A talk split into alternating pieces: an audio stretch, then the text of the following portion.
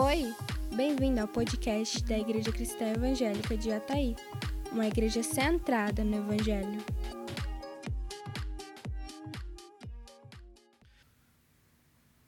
Abra sua Bíblia em Mateus, capítulo 5, do versículos 3 a 4.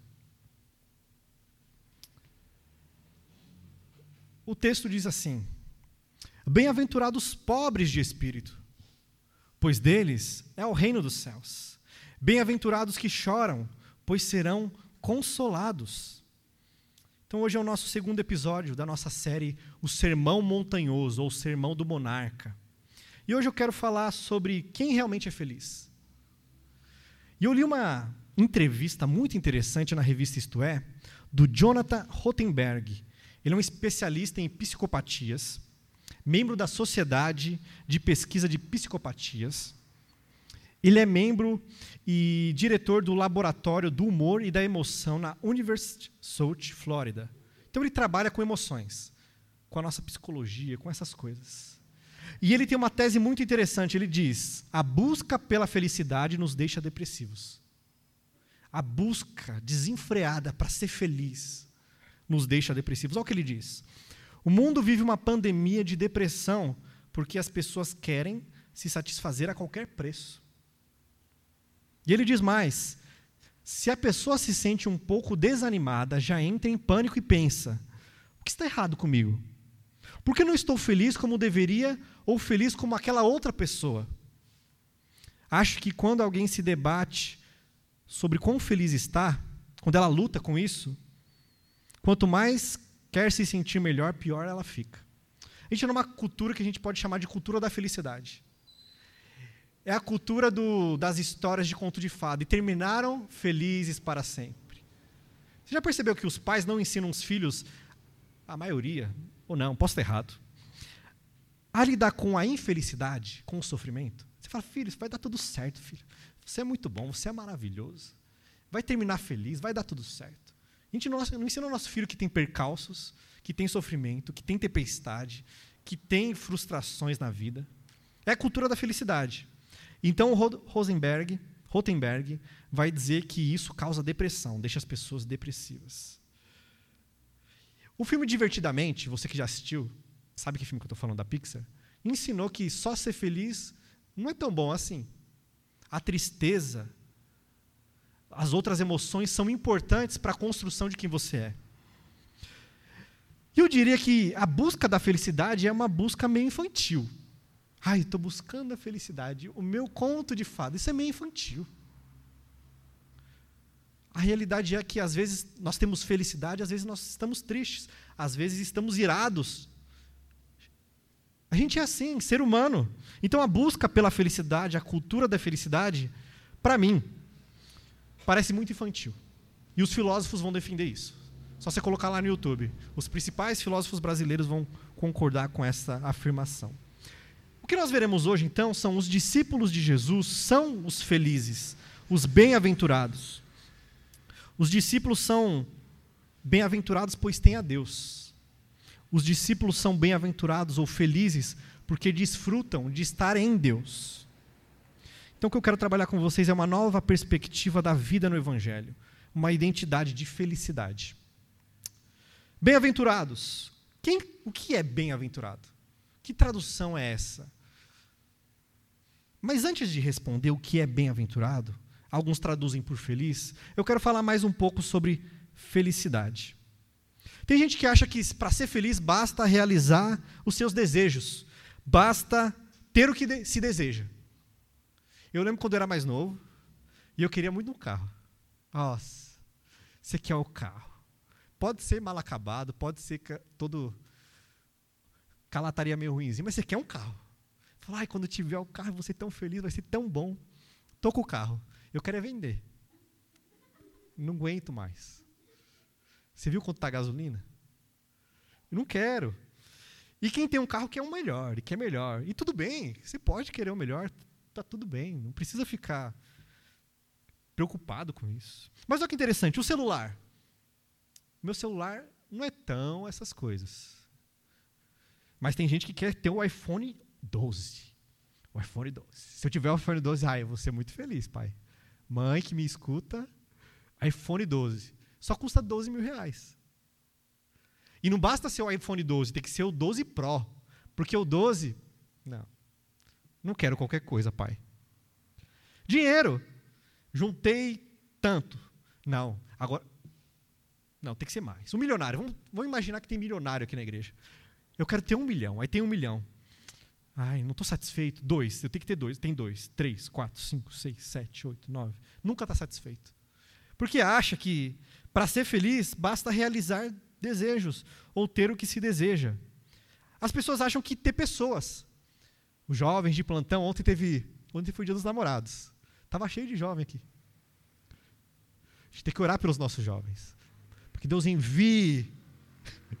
Mas brincadeiras à parte, tem gente que acha que para ser feliz basta começar a namorar. Ai, meu príncipe encantado com aquele cabelo loiro descendo do cavalo branco. Não, namorar não, eu quero é casar. Casar e ter família, ter filhos. Fala aí, casado, se é fácil. Se é tão fácil assim. É bom, é ótimo. Eu já preguei sobre isso. É mara case. Mas não é um conto de fadas assim, não. As pessoas frustram a gente, as pessoas pisam na bola com a gente, as pessoas machucam a gente. Alguns até traem a gente. Tem, acha, tem gente que acha que basta ter o status, o status social, ou status, não precisa hoje de status social, não precisa ser rico, mas precisa ser conhecido, famoso, curtido no Instagram. Quantas pessoas você tem no Instagram? Quantas pessoas te curtem?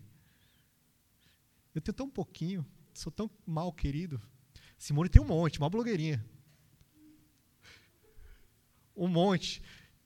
Mas isso não faz ninguém mais importante que o outro. Não faz. Status conhecido. Ah, porque agora o pastor, o pastor tem pós-graduação, agora ele tem mestrado. Não, agora ele vai para o doutorado.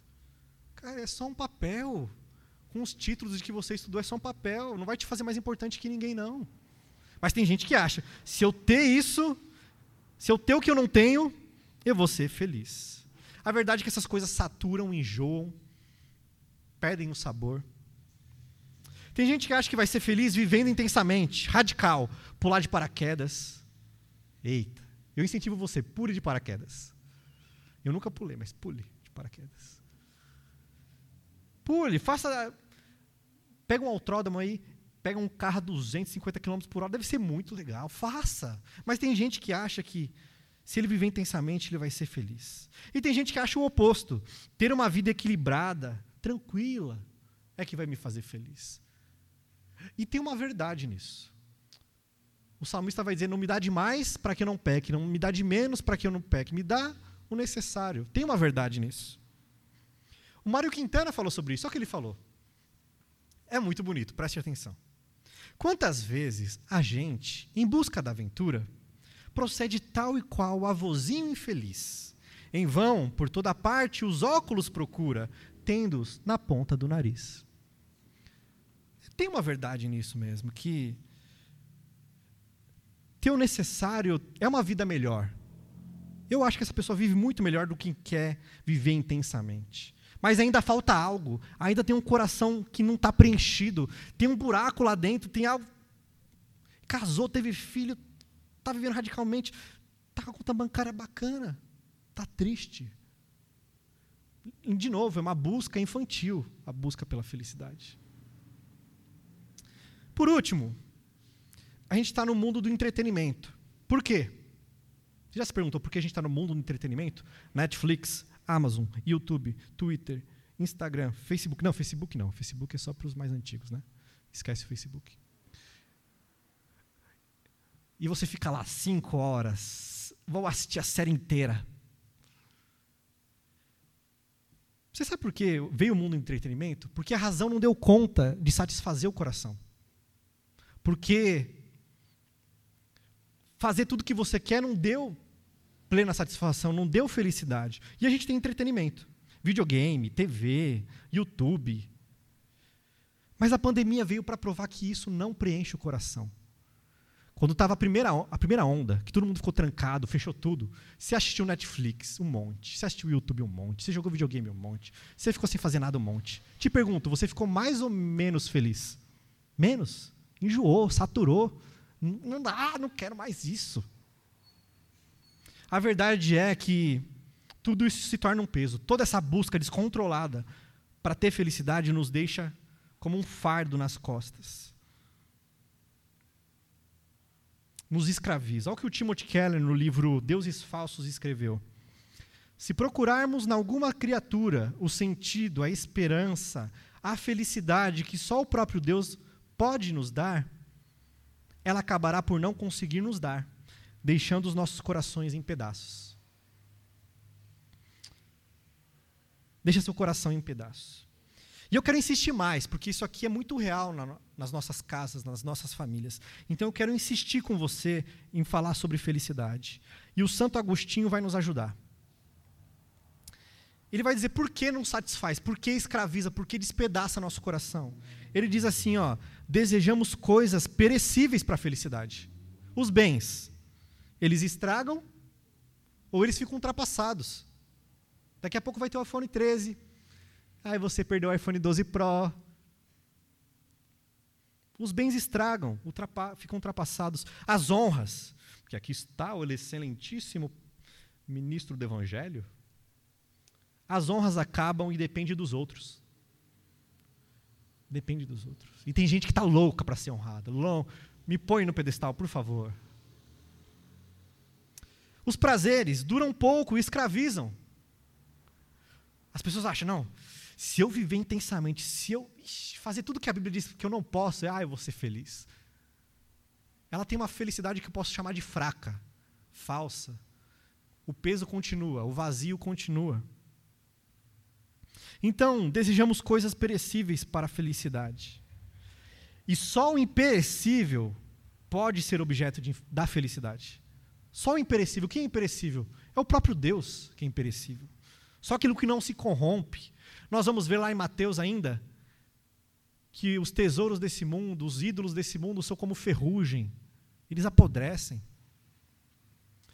E o Santo Agostinho nos ensina mais ainda. Ele vai dizer: nós estamos em pecado. Nós estudamos essa doutrina aqui na igreja já. Depravação total. Nossa mente está corrompida, nosso coração está corrompido, nossa inclinação é para o pecado, nós estamos afastados de Deus, nossas boas ações estão manchadas pelo pecado, estamos completamente corrompidos pelo pecado. E o pecado distorce o teu amor. Por isso que quando você acha que vai ser feliz no casamento, no filho, no celular novo, é um amor distorcido, é um amor corrompido. É um amor fora de ordem. A ideia mesmo era para ser Deus, o amor supremo. E ele organiza todos os outros amores bagunçados, desestruturados. Deus te ajuda a amar melhor, a ser feliz, entre aspas, melhor. Nossos desejos e amores estão corrompidos pelo pecado e causam falsos salvadores, falsas, falsos deuses, idolatrias. O celular vai ser a idolatria. Tudo isso que eu falei aqui pode ser uma idolatria. Para preencher o infinito do nosso coração, só Deus que é infinito. E, e Agostinho termina dizendo o seguinte: feliz é quem tem a Deus. Esse que é feliz. Por quê? Primeiro, ele é o sumo bem, ele é o sumo amor, ele é o maior dos amores, ele é o perfeito, ele é o inesgotável, ele é o mais belo, ele preenche o vazio, ele é o objeto da, da verdadeira felicidade, mas ele organiza também os amores, ele coloca em ordem. Dito isto, quem são então, pastor? Os bem-aventurados Talvez uma tradução bacana podia ser: ó oh, felicidade, ó oh, que alegria. É uma exclamação, é uma afirmação. Não é só um sentimento. Ai, o crente, o discípulo de Jesus, ele se sente todo dia, toda hora feliz. Ele só vive sorrindo. Não. É quem ele é, uma exclamação. Você é feliz. Você é bem. É a sua posição diante de Deus. E o Sermão do Monte é muito contracultural. Olhe na sua Bíblia. Quem é feliz aí? É o rico? É o pobre?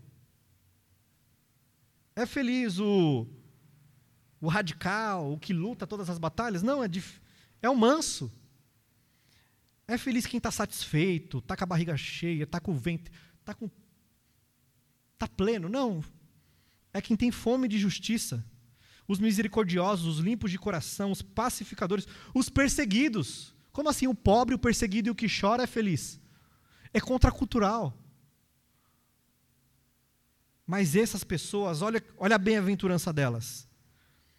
Delas é o reino. Os que choram são consolados. São, eles herdam a terra, serão fartos, alcançam misericórdia, verão a Deus. São filhos de Deus, deles é o reino. Olha as bem-aventuranças deles. Quem você é e o que você desfruta. Tudo isso. Nós temos a boa notícia. Nós temos a alegria, nós temos Cristo. Feliz então é quem tem a Deus. E eu quero cantar uma música.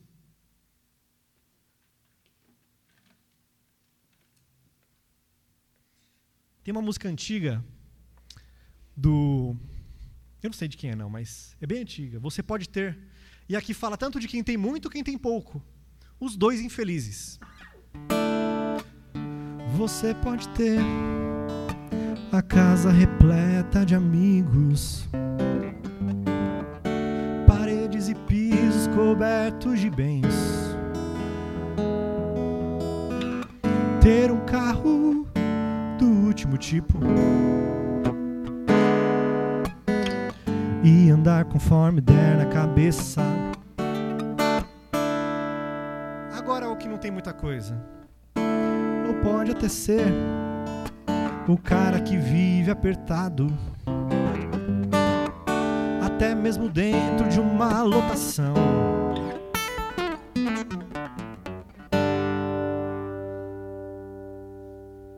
Curtindo assim mesmo um fim de semana. Ao andar conforme der na cabeça. A situação dos dois. Mas sempre será como folha no vento esperando o momento de cair. Não, não. Você pode ter tudo aquilo que sonhar, terá a paz que existe lá dentro. Que não se encontra para poder comprar. Porque essa paz só tem a pessoa que se encontra com Cristo.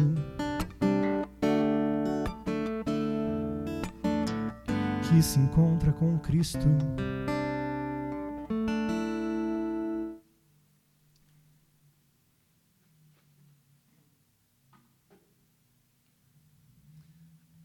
A verdadeira felicidade só tem quem tem Jesus. Porque a felicidade é tê-lo a felicidade é a, salva, a salvação, a bênção da salvação. Sim, é fugir do inferno, é não ir para o inferno. Mas a maior das bênçãos da salvação é ter Cristo, é ter Deus. E só tem a paz e só tem a felicidade quem se encontra com Cristo. O discípulo de Jesus é o bem-aventurado. É o mais que feliz. Não só pelo sentimento. Sim, ele sente também. Mas é um status. É quem ele é, a identidade dele. Ele é filho de Deus, ele é comprado pelo sangue de Jesus. O John Stott vai dizer: ninguém sabe melhor do que o nosso Criador como trazer felicidade ao ser humano. O nosso Criador sabe dar felicidade para nós. Ele nos fez e sabe como funcionamos melhor.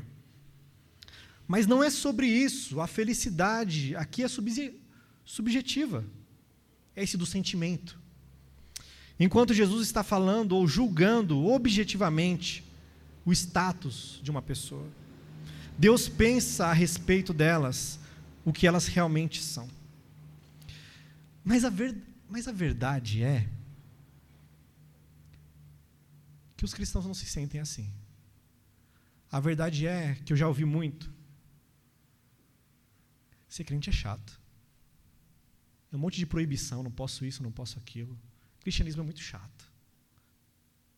Muito chato, não. Ai, não posso isso, não posso aquilo, cheio de privação. Primeiro que essa pessoa não entendeu o evangelho, que a gente pode muita coisa, que a gente é muito feliz. Mas é muito triste quando o cristão diz isso. É chato. Igreja é chato, crente é chato, Deus é chato. E ela diz: "Ah, eu vou viver o que a Bíblia tudo que a Bíblia diz porque eu não posso, eu vou fazer, porque eu quero ser feliz". Continua com o peso, continua com o buraco, continua com, que nem aquela pessoa lá. Que é como um vento soprado, essa folha soprada, sem a paz que existe lá dentro. E eu queria dizer para vocês que o Evangelho é glorioso, o Evangelho é grande, é belo, é felicidade. E eu queria ilustrar isso com o pensador Chesterton, pensador inglês. Ele escreveu uma historinha. E eu queria falar dessa historinha para vocês. A historinha é que tinha dois meninos, Paulo e Pedro. Eles estavam brincando ali na grama, tranquilos. Chegou o leiteiro, e o leiteiro colocou as mãos assim sobre a cerca. E o autor coloca: o, o leiteiro, na verdade, é uma fada. E ele faz aquela pergunta de fada: qual que é o teu, teu desejo? O Paulo diz: Ah, eu quero ser um gigante. Eu quero ver tudo de cima. Eu quero dar um passo e já estar tá em outro continente, outro país. Eu quero ver tudo rápido. E ele balançou a varinha, então, o leiteiro, e ele se tornou um gigante. Ele deu três passos, rodou a terra inteira, cansou. Falou, é, era só isso. Botou um pé aqui, um pé ali, dois continentes. Olhou tudo de cima. As montanhas eram pequenininhas, tudo tão Falou, que sem graça. Aí ele vai dormir. Um homem, um lenhador, pega um machado e corta a cabeça dele. História bem triste. E tem Pedro. Pedro, e você? O que você quer? Ah, eu quero ser um pigmeu. Foi o meu sonho, sempre ser um pigmeu. Medir cerca de meia polegada. E, ele balançou a varinha. E ele, começou, e ele se tornou pequenininho. Ele começou a olhar. Uau! Como é grande! Uau, quantas cores! Olha o raio de luz passando, olha essa mesa, parece ouro. Olha esse prateado. Olha essa grama, olha essa terra, as pedrinhas. Olha a areia. Olha o. Nossa, que coisa enorme, que grande. O cristão devia olhar assim para o Evangelho. Falar: Uau! Uau, o Evangelho é muito bom, como ele é grande. Olha as cores do Evangelho. Olha Cristo, o Espírito Santo, o Pai. Mas parece que os cristãos são como Paulo. Sem graça, pequenininho. Irmãos, o evangelho é grandioso. Evangelho, e nós somos muito pequenos. Bem-aventurados somos nós, os que são pobres de espírito. Um amigo meu me ajudou muito na tradução desse texto aqui, pastor Fernando lá da IC Mercedes, lá em São Paulo. Ele me disse que aqui os pobres de espírito são pedintes. Sabe aquela pessoa que fica mendigando? Me dá um pãozinho, me dá uma moedinha. Pedintes. Não são os ricos, novamente, não são os ricos. E Jesus está com a sua plateia lá, os discípulos, ele dizendo: Ó, não são os ricos que são felizes, não são os afortunados que são felizes, não são os religiosos que estão lá, ó, só criticando essa multidão, só criticando os discípulos, que acham que são os bons, que acham que está tudo bem.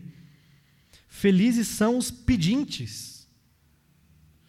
E pedinte aqui é alguém que reconhece a sua falência moral e espiritual. Feliz é quem se reconhece falido espiritualmente, devedor de Deus, que a sua justiça não vale nada, que as suas obras não valem nada, que a sua vida, as suas práticas de boas obras não valem absolutamente nada, estão manchadas pelo pecado. E tem dois textos que podem ajudar a gente a pensar sobre isso. Lucas capítulo 18, versículo 10 a 14. Nós temos dois homens, duas adorações e uma, e uma resposta diferente para cada. Diz assim a palavra de Deus: Dois homens subiram ao templo para orar. Um era fariseu. Fariseu, você sabe, é o religioso é o que guarda a lei. O outro, publicano, pior dos pecadores. Pensa uma pessoa que é pecadora, é essa pessoa aí. O fariseu, fariseu em pé, orava no íntimo. Deus, olha o fariseu orando. Deus, te agradeço porque não sou como os outros homens, ladrões, corruptos, adúlteros, nem mesmo como este publicano. Eu jejuo duas vezes por semana, dou o dízimo de tudo quanto ganho. É como se ele estivesse orando aqui, ó, na frente do púlpito. E olhando com desdém para o publicano, com o pecador lá atrás. Você viu como ele é religioso? Ele jejua, ele ora, ele dá dízimo, ele faz boas ações. O publicano. Mas o publicano ficou à distância. É como se ele estivesse lá no fundo da igreja.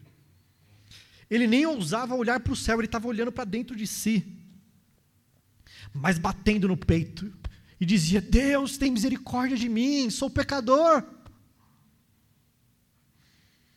Eu lhes digo que este homem, não outro, foi para casa justificado diante de Deus.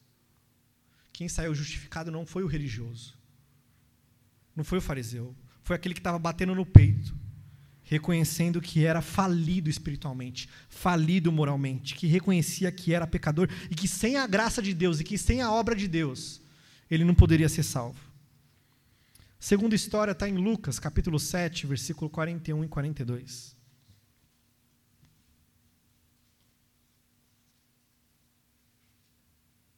Diz assim: Um certo credor tinha dois devedores.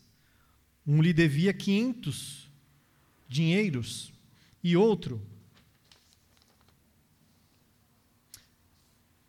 e outros cinquenta. E não tendo eles com que pagar, perdoou-lhes a ambos. Dize, pois, qual deles o amará mais? Jesus está falando aqui sobre amor. Ele está dizendo que quando a gente reconhece que é pecador, a gente ama mais. Mas eu não queria notar isso, eu quero notar outra coisa. Tanto quem deve 50 quanto quem deve 500, qual é a situação dos dois? Falidos. A Bíblia diz: os dois não têm como pagar. Os dois estão moralmente e espiritualmente falidos. O que deve 50 e o que deve 500.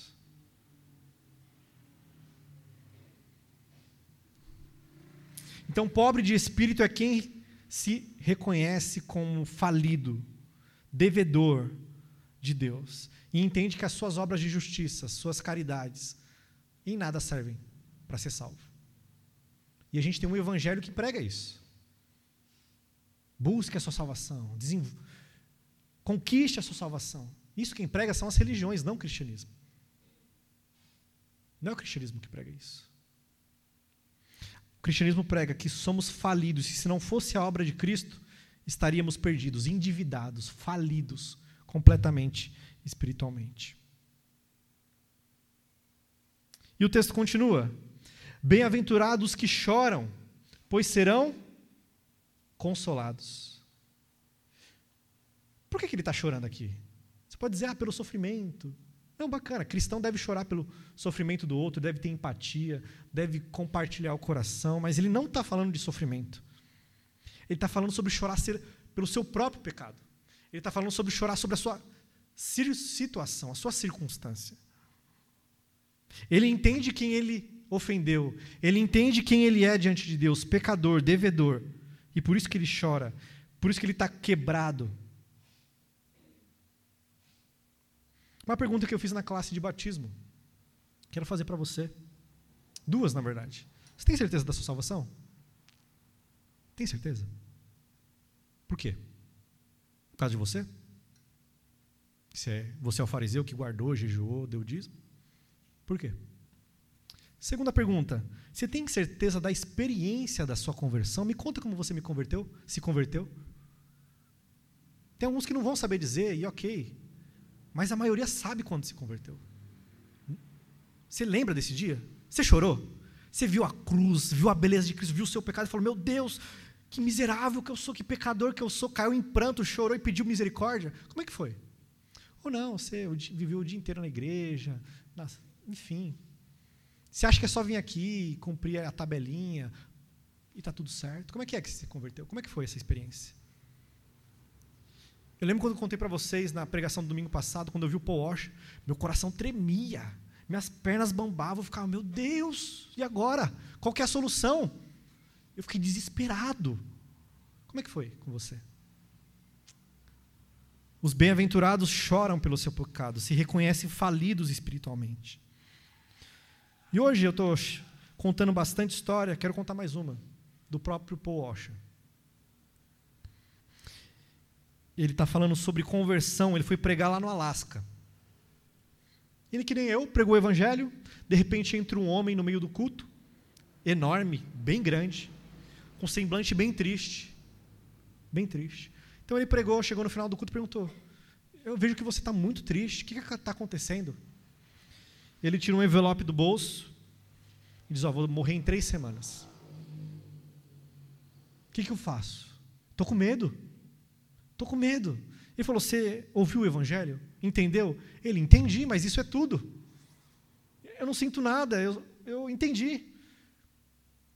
O Porsche cancelou o voo, ficou a, aquelas semanas de manhã até a noite, lendo a Bíblia, explicando o Evangelho, de Gênesis a Apocalipse.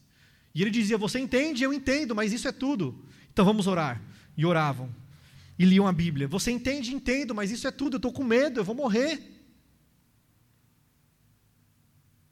Mas ele disse: O Evangelho vem por ouvir.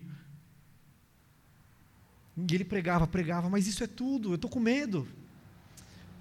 Até que um dia Porsche disse para ele: ó, leia João 3,16 para mim, por favor.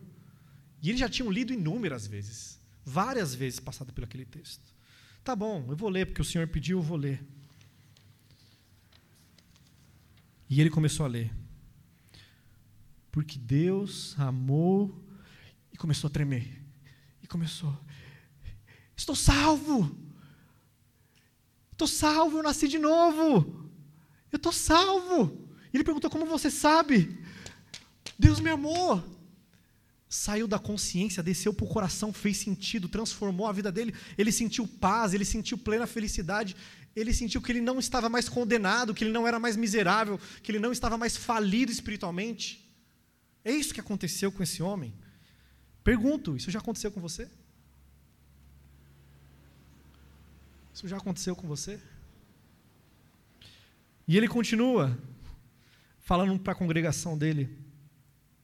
Desde o tempo que eu tenho compartilhado o evangelho com vocês, Deus tem feito uma obra no seu coração que o fez enxergar seus pecados, desistir de todo esforço, desistir de toda esperança de salvar a si mesmo? Isso já aconteceu com você? Você já foi quebrado por Cristo? Você já viu a sua falência espiritual? Você já descansou em Cristo? De novo, você tem certeza da sua salvação? Descansa na obra de Cristo, na justiça de Cristo? Irmãos, bem-aventurados são não aqueles que buscam a cultura da felicidade, mas aqueles que têm Cristo, aqueles que nasceram de novo, aqueles que estão num relacionamento transformado com Deus, de inimizade para amizade, de filhos da ira para filhos do seu amor. Novamente, você já nasceu de novo? Você já chorou pelos seus pecados? Você já se viu como falido espiritualmente? Oremos. Senhor Jesus, obrigado pela tua palavra. Obrigado pela tua palavra, Pai. Eu peço que o Senhor brilhe nos corações dos meus irmãos. Brilhe nos olhos, no coração.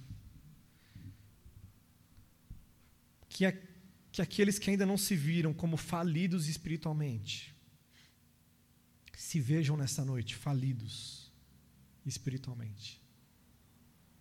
E que eles vejam a justiça, a riqueza da cruz que perdoa os nossos pecados, que lava os nossos pecados.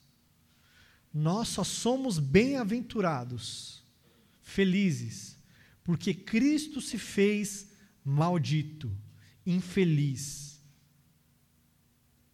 Cristo se fez maldito para que a gente fosse feito feliz. Traz conversão, Pai, no meio do teu povo. Traz conversão àqueles que nos ouvem agora, aqueles que nos estão, os estão escutando. Traz, Senhor, um novo nascimento. Traz salvação. Em nome de Jesus. Amém.